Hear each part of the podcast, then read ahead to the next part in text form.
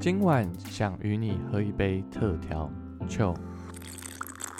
欢迎回到频道，我是世伟，很开心今天能够邀请我的朋友来到我们当中，欢迎九九。嘿，大家好，我是九九。那我跟世伟是从幼稚园到国中都是同学的朋友。那我们在这十二年当中，几乎每天都一起上学跟放学，又我们家又刚好又很近，所以我们基本上见了对方一半的人生有了吧。真的是认识很久的朋友。那今天呢，呃，九九他带了一个饮料是珍珠丹。那我今天喝的话是黑糖珍珠鲜奶。嗯，对，那因为珍珠丹他们本来就是做黑糖起家的，所以我自己本身就又刚好爱喝黑糖。对啊，然后他们又比较早开始卖，我就变成他们的老主顾这样子。嗯，对啊，但是他们本身比较甜，有可能很多人不喜欢，但是我自己是蚂蚁，我就超级爱的。真的，像我就完全不碰珍珠丹。这点我跟你虽然是十二年的朋友，但是这点我没有办法跟你当好朋友。我不知道听众朋友他们是怎么想的，但珍珠丹他们的黑糖好像也是他们算招牌啊，就是有些人就是慕名为了珍珠丹的黑糖而去嘛。没错，我超喜欢他们的那个标语的欸，就是那个不是每颗粉圆都可以能够叫做珍珠，我觉得他们这句话真的蛮屌的，而且他们也做的的确是很好。那也是他们的那个 slogan 的那个名称嘛。没错，对啊，那真功夫啊！哎、那最近那个九九在忙什么吗？最近哦，我比较爱去爬山诶，对啊，因为爬山最近都跟你啊，去那个抹茶山啊，或者是孝子山那些，都是因为室友比较爱王美山，所以我们都去比较漂亮的山。我也没有比较爱王美山，好不好？有啊，我们光拍照的时间都比爬山的时间还长。你没你没有拍照吗？加减拍啊，不然你拍我没有拍的话，这样感觉好像我浪费掉那些时间，然后补回来。对啊，我们最近有去爬那个火焰山嘛，就是那个泥泥土，就是会让我们的那个裤管跟那个鞋子都染得红红的这样。而且那时候我以为还蛮简单，蛮好爬的，所以我想说，又怕红土会弄脏鞋子，我穿拖鞋拖鞋去啊。结果我整个脚下去，感觉跟受重伤一样啊，全身脚都像血迹一样的 被红土染红。对啊，所以其实大家如果要去爬那个火焰山，就是自己要特别的去做，就是我是建议要多带一套裤子跟鞋子去，就脏的，就是比较不好的鞋子可以穿上去爬这样，真的，而且不能带浅色系，因为我平常自己买的鞋子都浅色系为主。瞬间染色的感觉。对啊，那拖鞋刚好黑色，我想说那就带黑色的拖鞋上去好了。真的，结果下来还是全部变红色，而且火焰山上面真的跟火焰一样，好热啊！哦，对，我们刚好那天去天气比较热，我带了两瓶水上去，我还要跟别人求救，真的太可怕了那个地方。对啊，但我们还是很推荐大家去爬那座山啊，因为你真的到上面的时候，那个风景，那个风其实算蛮凉的啦。对，而且那个景观真的是蛮值得上去的，嗯而且真的很漂亮。就是台湾真的很多变的地形，鼓励如果有从国外来台湾旅游的，也可以特别到这个山去走，也不算太难的山啦。算是一个比较亲子都可以爬的一座山，嗯，对它难度不会到那么高，其实初学初学者那种都可以去。对啊，所以我觉对得装备也不用这么的要那么的专业什么的，不用，就是其实一般的对啊，对水啊，那些基本上登山配备就可以上去。对啊，所以我们除了一起去爬山以外，我们从去年吧，我们就开始看了蛮多国片，然后对，然后今年二零二一年的刚开始，我们又看了一部国片，那也就是今天要跟大家聊的《附身犯》。《附身犯》的导演是肖立修，监制是林炳玉。那这一部片呢，是林炳玉监制呢，他呃看上了洪子勇的一部呃电影的一个剧本，那他是首奖，叫《一三路往月球》。那他呃监制呢，他很受意识上传这个概念所吸引。洪子勇呢，他只有一个条件，就是导演要经过他的认可。那当林炳玉监制呢，他提出了导演的人选肖立修的时候呢，洪子勇就马上同意说，愿意让他们来做这部电影这样子。那因为呃导演呢，他之前有拍《麻醉风暴》，然后呃得到了四座的电视金钟奖，所以经过这些作品后，呃，肖立修导演跟呃林炳玉监制，他们就一起呃制作了这一部电影，叫做《附身犯》。那这一部电影呢，它的故事大纲是在呃讲一个儿童的绑架案。那为了去侦查这个儿童的失踪呢，呃，研究人员在一场就是公车的这个车祸里面去看这公车车上里面的嫌疑犯是谁。那把这些嫌疑犯的一些意识啊，把他们的一些呃脑脑神经的晶圆呢，把它编码后植入到一个植物人的大脑，那试图在这个过程当中找到线索。那其实导演他在呃这些资料收集里面呢，他有去呃发现到说，其实呃研究者他们会从老鼠的脑部抽取神经，并上传到老鼠的呃脑子里面。所以其实这部电影也是有一点呃科学根据的。那精神分裂就是所谓的思觉失调症，也就是所谓的多重人格。这部电影呢，也有一点在这样的背景下面，在这样的社会氛围里面去呃制作这部电影。那肖立修呢，导演呢，他希望能够用比较中立的角度去描述人们眼中所谓的怪物。呃，导演他。嗯，会觉得说，透过这部电影呢，希望能够去探讨意识及呃了解我们身体当中的病，然后并且去凸显社会与环境对人的影响。那整部片呢，主演是我们的杨佑宁，他在这个角色里面呢，他是一个植物人，然后也是一个死刑犯，他更是一位父亲。那接下来呢，我们会来聊一下，就是在呃。杨佑宁这个角色里面，他脑中的不同的五种人格，与这些人格里面，在电影当中会看到了一些细节。在开始聊杨佑宁所饰演的一九三这个角色之前呢，想跟大家聊一下，在电影的一开始呢，引用了一节圣经的经文，那边是路加福音的八章三十节，那边说，问他说你叫什么名字？他说我叫群，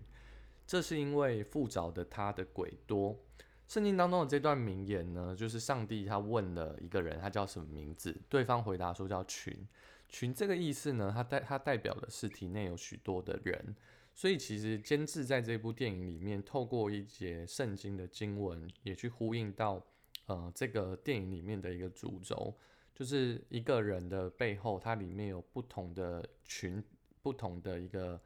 呃意识在这个体内，那他所。传达出来不同的意念，那我们也透过等一下我们所聊的这几个人格里面，我们去呃透过这个悬疑的过程去了解到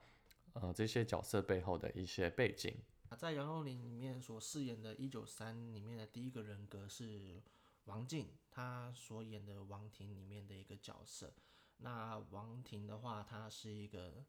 优资优生啊。只不过他是一个比较有可能家里缺爱，没有得到一个父母关爱的一个角色。嗯，对。那他在里面的话，其实他就蛮多负面的情绪。嗯，但是也有可能就是变成说他在有希望的环境中渐渐感到绝望，而对他的生活或者是感到就是有可能力不从心，或者也不是他想要的。嗯，那他也并不快乐。嗯，所以他在剧中的话，他是一个。想要一心寻死的一个资优生，对。那第二个人格的话呢，是林哲熙所主演的邱俊生，嗯，对。那他在里面的话是一个开车的一个角色，他是扮演一个算是一个司机接送的一个角色啦。那他的话最主要话是因为他的阿妈在那个剧中里面有可能就是。得了一些病症的状况，嗯，那以他一个开车的一个角色来讲，我可能没有办法负担一些医疗的医疗的费用，嗯，对，那于是他们就在剧里面，他就接了这个车手，那想要想说一次赚一点多一点钱拿来陪着阿妈，那他的出发点有可能是偏好的，算是一个孝子的部分嗯，对，可是虽然说是孝子，但是他的选择的路有可能。真的是也没有办法，就像我们有些人现实中遇到的问题，就是没有办法解决，那他只有可能走了一条偏的路，那有可能也不能怪他，有可能是要怪这个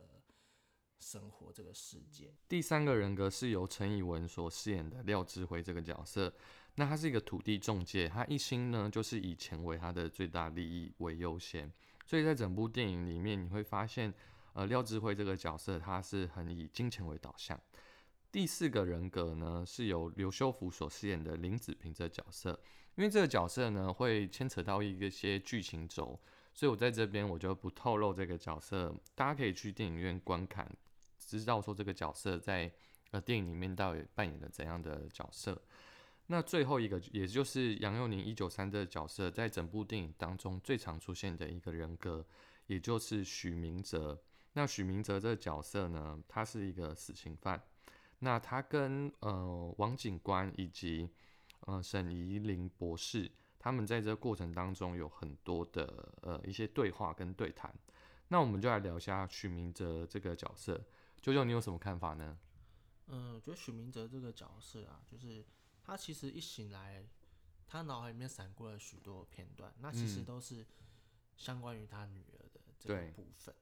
对，那他其实在他里面的话，他闪出来的片段里面，他女儿呈现的样子，其实跟我们一般人的小孩有点小小的不太一样。嗯，对，就有可能他长相跟一般小孩有所差距，有可能是被大家所。比较平常不太能接受的样子。嗯，他女儿的角色叫做紫藤，就是我们称她，就是他的女儿在呃这部电影里面叫紫藤。对。那许明哲他在呃他小时候的时候就跟紫藤这个角色聊了一个叫做怪角鹿的故事。那为什么会聊这个故事？是因为在电影当中，呃，这个紫藤的这个女儿呢，她的脸上有一些呃很类似像胎记的一些嗯。印记这样子，所以有时候会被同学啊嘲笑她，嗯，有这些印记，所以她会自认为自己长得没有那么好看。对，有可能也给她带来女儿带来在学校中没有办法有那么有自信。嗯，对，因为自信有可能其实对一个人还蛮重要的。但是在那部戏里面，其实他女儿其实就是看起来是一个被霸凌啊很可怜的女孩。嗯嗯。那有可能大家所给他的认知就是他自己是一个不好的。对对，所以说许明哲在扮演爸爸这个角色的时候，他有一回起那个片段的时候，他是念一个叫《怪小鹿》的故事给他女儿听。对对对，那其实讲到最后，其实他只想讲一个重点，就是你不要管别人怎么样的说你，嗯，你只要看看你自己，你是最好的。对，而且你要相信自己是最好的，不要让别人来批评你，嗯，做你自己的主人。我们看到杨佑宁他饰演这个角色，其实我们也知道杨那个佑佑他近期也生了一个女儿嘛，对他生哥当爸，对，但是他其实在拍这部电影的时候，他是还没有生女儿，所以他在诠释的角色跟现在这个阶段来看，其实是有一一段差距的。嗯，有可能可以看出他未来是怎么样的一个爸爸。对，所以其实这部角，这就是当呃佑佑他在演这个角色的时候，其实我们也看到他去。呈现那个父亲去寻找女儿的这个呃亲情的这个部分嘛？对，这其实在里面就可以知道说，其实为了小孩做父母亲的，他们可以牺牲很多东西。对对，那只为了知道小孩安全健康。嗯，其实很多都没有到那么重要，但父母追求的就是一个健康一个环境的过程。嗯哼嗯嗯，对对对。所以其实我们看到，我们刚前面聊这么多的人格。就杨佑宁所饰演的这一九三这个角色，他不只是说他是从植物人，然后被呃植入了人格以外，他其实在饰演这个角色上也是有蛮多的挑战。就是你你要扮演王婷这个角色，在饰演邱俊生这个角色，必须要有一些可能嚼槟榔啊，然后一些台湾国语啊，一些骂脏话的一些桥段在邱俊生这个角色。那佑佑他在饰演廖智慧这个角色，他必须就是。呈现那种就是尖酸刻薄的样子啊，对对对，然后有点抿嘴的感觉这样子。那林子平这个角色，其实，在电影当中，嗯，应该说前半段的篇幅出现的比较没那么多，嗯，应该算是几乎没有现身啊。对，所以后面的话，大家可以去电影院观赏，看看后面会有怎么样的变化在这个人格上面。真的，因为我觉得这一段其实也是他们的一个伏笔啊。对，大家可以真的去好好的烧脑一个，看看说，到底是这几个角色的哪一个人格，可能是这当中背后的大魔王。真的，因为我觉得有时候看这一部电影，真的会千万不要自以为啊，对，千万不要自以为是柯南啊。其实我们在中间一部分的时候，我们就大概有一点猜想，应该凶手是谁，对不对？一开始觉得哎、我看到结尾了，嗯，殊不知完全不是结尾啊，对，这就很烧脑部分。就感觉智商被压制啊，变白痴一样的感觉。对啊，那我们最后再聊另另外两个主要的演员，好啊，嗯、一个是那个王志成警官，那嗯在电影当中我们叫他王警官，对，王警官，那他是由李明忠所饰演的。那他的个性上，你觉得？他个性真的就是感觉就像真的像警官办案，比较嗯强硬对一，点，然后也比嗯较偏正直，也没有在那边跟你在那边来收个小东西啊，嗯，就是正义感十足的那样子对，完。全正义感十足，就是很正直啊，只能这么说，嗯正直但是也固执。对，而且他的作作风其实蛮强势的。应该说每一个警官都有他们自己的办案的特色，那他的办案特色有可能特别的强烈，嗯，对对对，那他有可能也不允许立老鼠屎 的那种感觉，嗯他就是一个非常，我觉得他不能当好爸爸，跟悠悠比起来的话，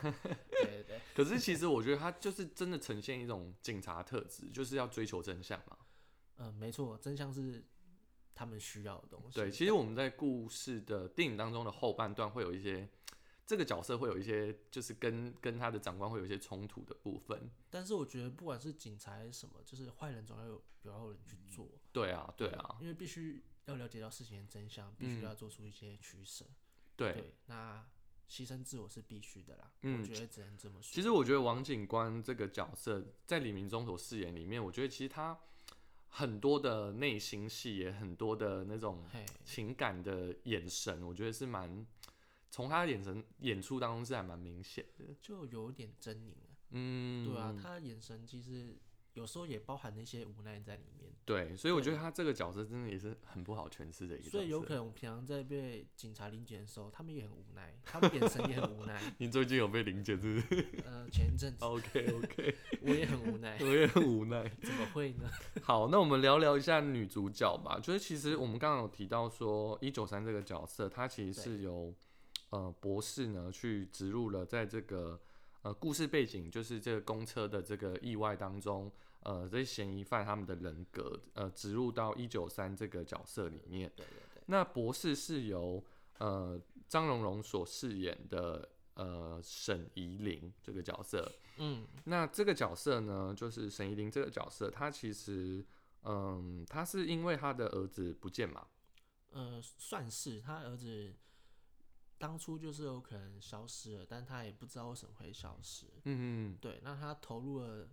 这个案件，刚好是因为他们绑了里面的一个议员他们的小孩子。对对，因为有可能是有关小孩的部分，那有可能沈依林这个角色，他就是直接的说，哎、我有这个研究，那我就嗯嗯嗯过来帮你们把这些人格植入，那再重面找寻出所谓的凶手，还有小孩藏匿的地点在哪里。所以说，张龙龙这个角色其实他在里面也蛮关键的。嗯对，因为如果没有他的话，就说真的，一个人格都没有。嗯亚狗龙博啊，其实我们后来呃，其实我在做今天的 podcast 之前啊，就有嗯上网了解一下，其实在，呃。龙龙他其实，在接受访问的时候，在一些、呃 YouTube 的一些呃访问里面，他有提到说，对，呃，他在饰演这个角色的时候，他有一个心境，就是说，如果今天我的儿子，我确定他死亡的话，嗯我的心情应该是绝望的。但如果我今天我的儿子是不见了，我会抱持着说，哎、可能有希望，我会找到他。就是一个还没有答案的时候，就像你考试明明已经五十八分了，但是考试还没有出来嘛，但是你对、跟同学对答案，哎、五十八分，嗯，但是你殊不知，哎、有可能有那么一点点机会，老师改错了，对，什么之类你就及格了。嗯，对啊，那他跟小孩有可能，哎、还活着，被别人怎么了，但是他还活着，对，而不是接受说他已经要去拜拜什么之类的。嗯，所以其实我们发现说，其实王警官这个角色跟呃沈怡玲这个角色其实是蛮蛮冲突的，一个很具正义感。那另外一个博士的角色，因为他刚好嗯、呃、这一件事件呢，其实跟他的儿子走丢有一点关联性。对，因为我觉得可能每个人心中都有块他柔软的地方，然后可能、嗯。呃沈依林他里面这个角色就是他儿子是走失的，然后可能跟他跟徐明哲他想找女儿的心情其嗯。实很相像，嗯。所以其实我觉得他默默的有在想要偷偷的帮忙他一下那种感觉，嗯，因为有可能跟小孩这样子寻找到他也可能是神明他自己心中所想的，所以他有可能想要成全寻觅者这个部分。嗯，对，但是警官的部分的话，他还有可能就是真的比较冷血一点啦，因为公事公办了，嗯，他毕竟就是警察。对，但我觉得他也是扮演好他这个角色或他这个职业，他对他自己的一个工作的坚持啊。也我觉得也不能说去否定他的这件事情，我觉得他也是扮演好他这个角色啊。对，因为没有说谁对谁错，嗯，对吧？主要就是他们站的位置不一样，所以所看的东西不一样，所需要执行的事情都不一样。嗯嗯对，那有可能负责的部分就是 比较没有办法去他们分什么了，就是他们个人的自己的职责在这样子。那为什么今天会找九九来录这个？嗯，今天的这个 podcast 就是因为其实在这部电影里面，我们其实看到了就是这这几种人格嘛。像刚刚有讲到王静嘛，他其实，呃，他他他其实很缺乏就是可能父母亲的爱。但他虽然他是个自由生，但是他其实在这个过程当中，他因为追求不到他要的东西，所以他一心求死，他才上了这台公车。对，有时候好像我们的我们会不会我不知道啦，就不知道九九你有没有曾经或过去有想过说。啊，好绝望哦，就是没人懂我，会像就是王婷这个角色一样有这样的心境呢。可是我觉得都会有啦，嗯，对啊，就是一小段时间，有可能就是喜欢上一个初恋的人啊，或者什么之类，然后可能他不喜欢我，我就觉得哎呀，全世界好黑暗哦，我的妈呀，嗯，灯灯都关的那种感觉，这世界没有一片光明这样子，然后有可能就想要跟自己相处啊什么之类的，对啊，可是就是真的时间就是解药。对吧？就是时间到了，就自然会走出来。但是有些人就是会越来越往下，越来越，嗯，对，就是越来越往下走。对啊，那像其实我自己啊，我在看邱俊生这个角色的时候，他因为他其实是嗯，为了他阿妈的关系的这医药费，他要去呃做这些，就是跟这这这一桩案件有关联嘛。那我是觉得说，我自己在看这个角色的时候，我会觉得说。诶，如果今天我家人有有这样的一个情况，我是否就是当我遇到这件事情的时候，我是否会像他一样就是这样去追求？那其实我觉得，其实，在整部片里面的每一个角色，他们都有一个，像刚刚讲王婷，他是追求爱嘛，然后邱俊生他是追求就是阿妈的健康，对，那廖智慧他其实追求就是金钱，就是对，但其实我们你不觉得好像我们在我们的应该说，我们的我们的人格也有不同的面相，都一定会有。就我们有可能这个时候我们追求工作，然后我们这时候我们追求爱情，对对。有时候我们追求我们父母给我们的肯定的话。其实每个人都会追求他们里面所要的东西，只不过他们比较极端一点。对。但不否认这些东西我都想要。对，所以所以其实我们当初，因为我我那时候我们去看完这部片的时候，我就跟九九说，哎，我们。要不要把我们就是观影后心得录成 podcast？因为其实，嗯，我之前其实录了很多来宾，他们来就是我都是主要是希望他们能够去让大家认识他们，也认识他们的专业。可是今天我其实比较就是邀请九九来的目的，也是希望说，我们透过分享这部电影，也让大家就是知道说，其实我们每个人有不同的人格、不同的特质。对。那这些特质的背后，也让我们有一些不同的反思。那接着我们就是会有，呃，我看到的两句话，我觉得说还蛮有趣的。那我们就会针对这两句话做一个讨论。第一句话呢，就是呃，在刚我前面有提到说，一九三的女儿紫藤，她在面对呃她的同学啊，或者是环境去呃那些同学去攻击她，讲说她的脸部有一些呃痕迹啊，然后觉得她好像像怪物一样。那呃这句话是这样子，他说。别人都说他是怪物，但真正丑陋的是这个世界。不要管这个世界怎么看你，你都要相信你自己。好像有时候我们在面对这个世界啊，或者说这个环境里面，我们好像会有时候会被贴标签，或者是说有一些人会说：“哦，你就是怎样的人。”就是会有一些好像他对你的一些既定的印象。那这个就是这句话讲的，就是。不要管这个世界怎么看你，都要相信你自己。其实这个世界很多的怎么看你，可能是说，呃，像我们前阵子过年嘛，过年不是就会说，哎哎哎，九九你最近怎么样啊？我觉得你怎么样啊？就是会有一些可能来自长辈的话。哦，对。其实这些声音也就是蛮常影响我们对于我们看我们自己的方式。嗯，就像紫藤，其实他原本看他自己的方式，就是觉得自己很没有自信啊，然后甚至问一九三，就是杨佑宁所饰演这个角色，问爸爸说：“我是不是长得很丑啊？然后我是不是很不漂亮啊？”对，那你有没有在你自己的嗯经验里面，或者是说你看这部电影当中，你有没有觉得你透过这句话，你有什么想法吗？这句话真的突然想到，就以前大学的时候，嗯因为嗯，我们读日文的，但是就是男生比较少，哦，九九是日文系，对，但男生嗯比较少，所以我们那时候拼命的要打系篮，嗯。但是为了要凑出那五个人有点困难，嗯。那我就其中一个人啦、对，然后那时候每次练习的时候，我就比较容易那种放枪，所以大家都叫我那个枪王，嗯。就放枪啊什么之类的，我其实心里也蛮难过的。然后真的比赛的时候，大家说：“哎、九九不要不要不要不要不要不要传，不要不要投，不要投不要投，嗯，就一直阻止我。然后你就对自己比较没信心，也不是没有信心，嗯。因为有时候我自己心中也不知道为什么会燃起一些把握，哦，就燃起那哦个，OK，OK。欲望有没有？嗯。对，那时候我记得是我们就出去跟别的学校比赛，嗯，然后对方呢就是很不要脸的是那种留级生，就已经大八了还在给我继续念大学那一种。嗯。对，然后他们身高大概一百九，我才一百七十几，嗯。然后我就直接往篮下一冲这样子，然后大家说不要传球，不要九九传球，嗯。我就硬硬要去上那个篮，然后我就真的就这样进了，嗯。全场的人都不可思议，最不可思议的是我的队友，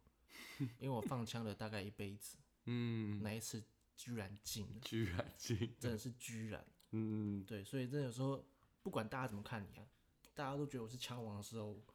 我就放一个，反正我就算不中了，我也就哎我是枪王没关系，嗯但是我进了我就变英雄。嗯，所以你那时候相信你自己，当然相信我自己啊！那一次进了之后，我整个走路有风了，你知道吗？回到那半场都是 感觉感觉好像我自己是队长，对不对？所以说相信自己真的很重要，嗯，但是相信自己有时候也真的很难。嗯对，有时候真的很难去做到一件事情，但是就是因为困难，所以你才要去做。对，对，那你不做的话，真的是你一辈子都强王，嗯对不对？我也不能每次都说一直传就会传球，我来干嘛？嗯，所以我当然是要突破自己嘛，对啊。对啊，我自己其实我在看这部电影的时候，我听到这句话的时候，他说不要管这世界怎么看你。我其实有一个，嗯，我觉得其实真的是在每个阶段都有一个，我觉得尤其是男生啊，就是我们其实会在我们不同阶段会有一个自己的目标，可能是一个可能企图心吧。那我觉得这东西就是有时候我自己有时候会变怀疑我自己。像其实当初我我我要做的 podcast 的时候，我觉得我我真的有办法坚持做那么多集嘛？然后我真的有办法去邀请来宾来上我的节目吗？其实我那时候也是蛮怀疑我自己可以坚持多久这样子。我其实就觉得说，哇，好像我也不是很擅长，就是录录这个频道，我也是，但是其实周遭人就是我是没有听到他们否定我的声音，但是其实我自己会觉得这个世界或这个环境比我做的好的人太多，所以我会变得说没有那么相信我自己。其实有时候就很像那个紫藤这个角色一样，就是虽然他他是年幼的时候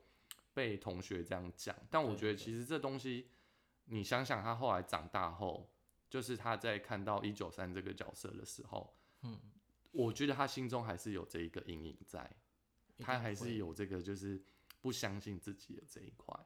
因为有时候都是从小的记忆力是最、最丰富的，嗯对啊，所以其实我们的原生家庭、我们的父母、我们的家人、我们老师对我们讲过的某一句话，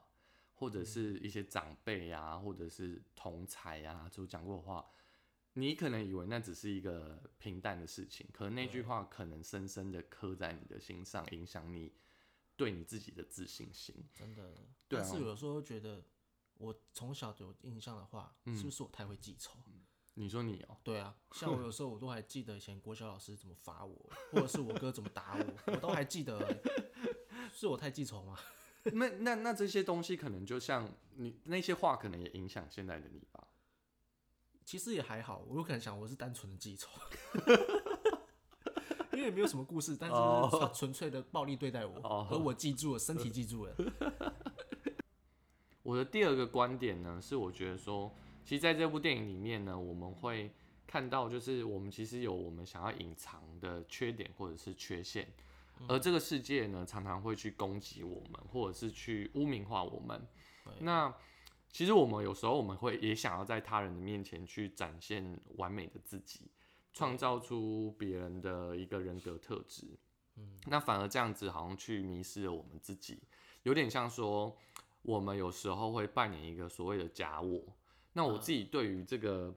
嗯，第二个观察，我觉得在这部电影里面，我也是看到看到这个部分，就说。像我举例，像王婷好了，我们刚刚前面一直提到她，她其实就是一个缺乏爱的角色。对，那我们其实我自己觉得，以我自身的经验啦，就是我觉得有时候我们从我从小会很想要得到父母亲的肯定，可有时候我大家都是对，就有时候跑马拉松啊，我就想要说我要跑第一名，然后回去我想说我爸妈应该会称赞我说，哇，你好像跑得很快啊，什么什么的。你的确拿第一名，我有印象。而且我就是那个时候，就是我记得小学的时候，我就会很争取，然后后来到了国中以后，就是觉得好像也没有真的得到真实的肯定，我就觉得说好像也没有那么有企图心的去往那个方向努力。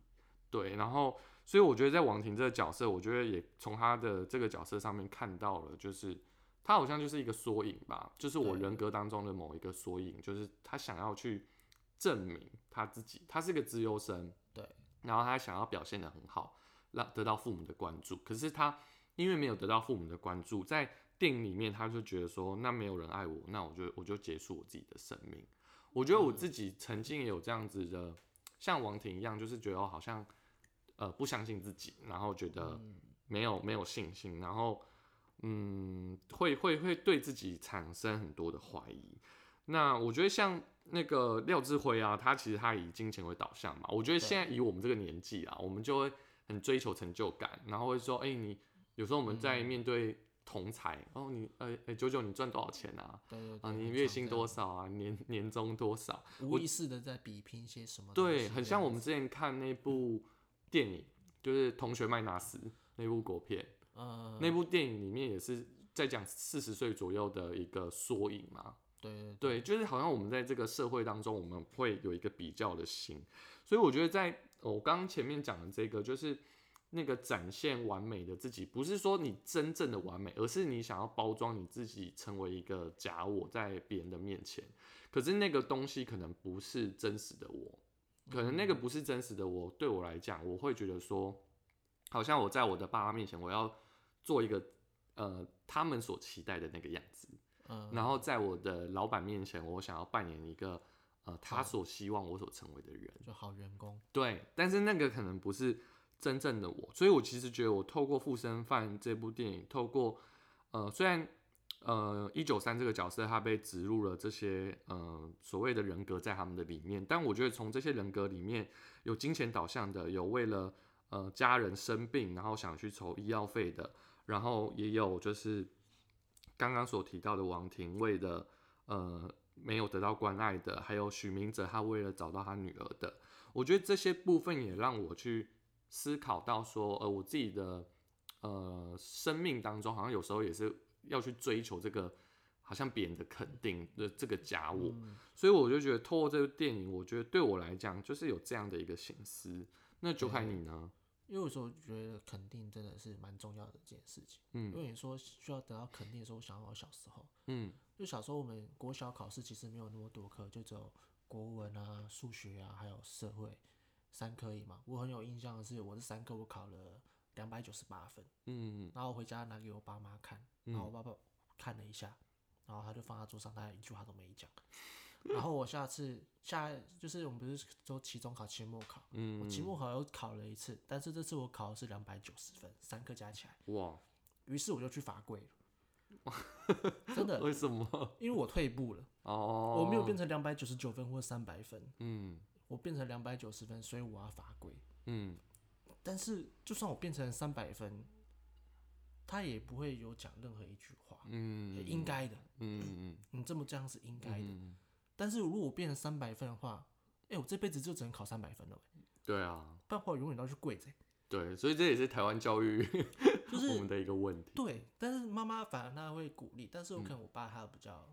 嗯。不要不会表面表现出在脸上还是什么之类的，哎、嗯应该的，嗯嗯嗯。对，所以我就觉得肯定对我们小时候的成长来说，其实是蛮重要的，嗯嗯对啊，总不能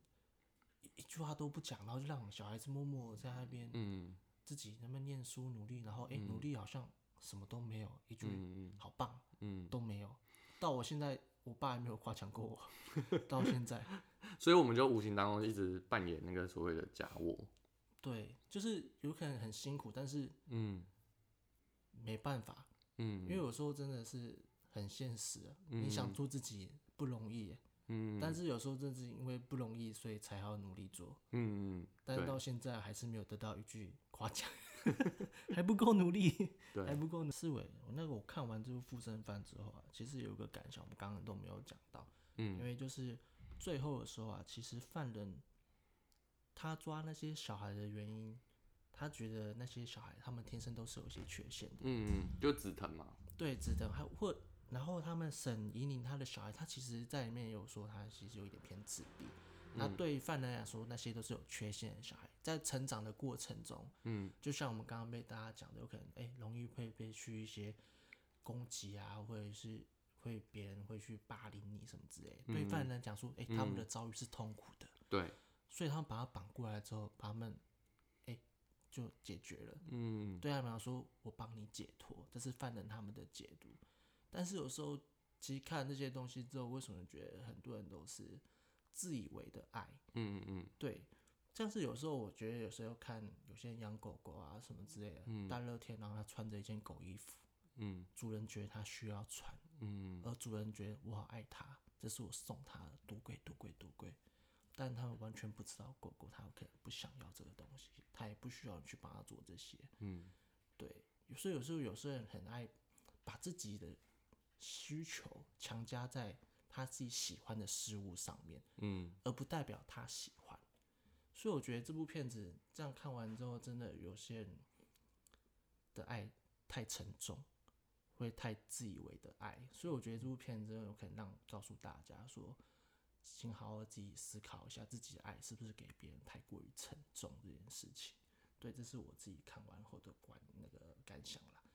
对啊，那四维，那你呢？你看完这部片之后，你有什么感想心得吗？嗯，我觉得我看完这部片啊，其实它到，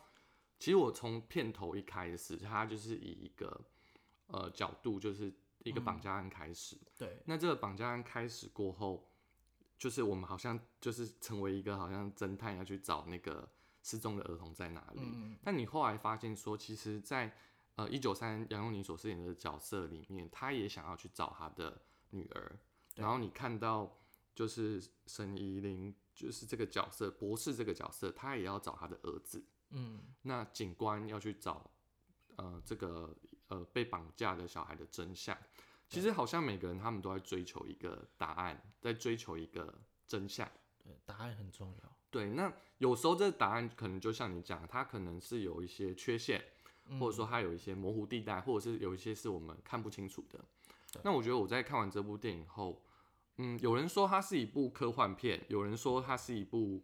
嗯动作片，也有人说它是一部就是很悬疑的一部片。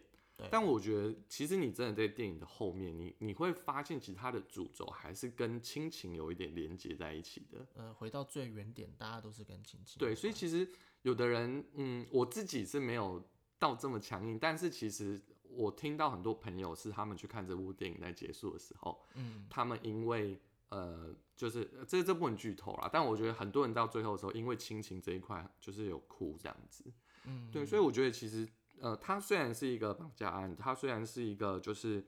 呃多重人格，但是其实我觉得每一个的人格的背后，他们心中都有一个他们的渴望。对，就像我们其实我们刚刚我们聊天过程当中前面讲，我们其实我们有时候在我们扮演那个所谓的假我，或者是我们扮演那个家人所期待的我们的那个时候，嗯，我们其实我们的心中也是渴望得到爱。那那个爱可能是亲情，可能是呃肯定的话语。对，所以我觉得，我觉得我自己看完《附身犯》这部片，我心里有很多很复杂的心情，就觉得说，我们其实透过这部电影也可以去不止反思我们自己，就像你刚刚讲到，就是呃这个丑陋或者说这个犯人他们的动机的这个背后到底是对还是错？到底是我们要强加在这个我们以为好的这件事情上，还是我们以我们认为我们自己好的方式？对，我觉得这个东西是我觉得在这部电影里面让我们有很多思考跟很多的空间，所以这也是今天我们录我找九九来录这个 podcast 的目的，就是我们希望透过我们的分享，然后大家如果有机会也可以走进电影院去呃观赏这部电影，然后也如果你们对这电影有兴趣的话，你也可以到 Apple Podcast 下面留言跟我们讨论，那我们也可以跟你有更多的呃交流。那因为这部片现在还在上映中，我们等到它下 片之后，我们再更多的跟大家在留言板上有更多的讨论。那如果你今天喜欢呃我跟九九今天的这个频道的话，你可以在 Apple Podcast 下面留言给我，然后你也可以打五颗星。那如果有更多的讯息想要了解的话，或者说想跟我讨论剧情的话，也可以到我的 IG 去呃留留言，让我们有更多的互动。那今天就谢谢九九来我的节目喽。不会不会，谢谢四维给我这个机会来。OK，大家拜拜。拜拜。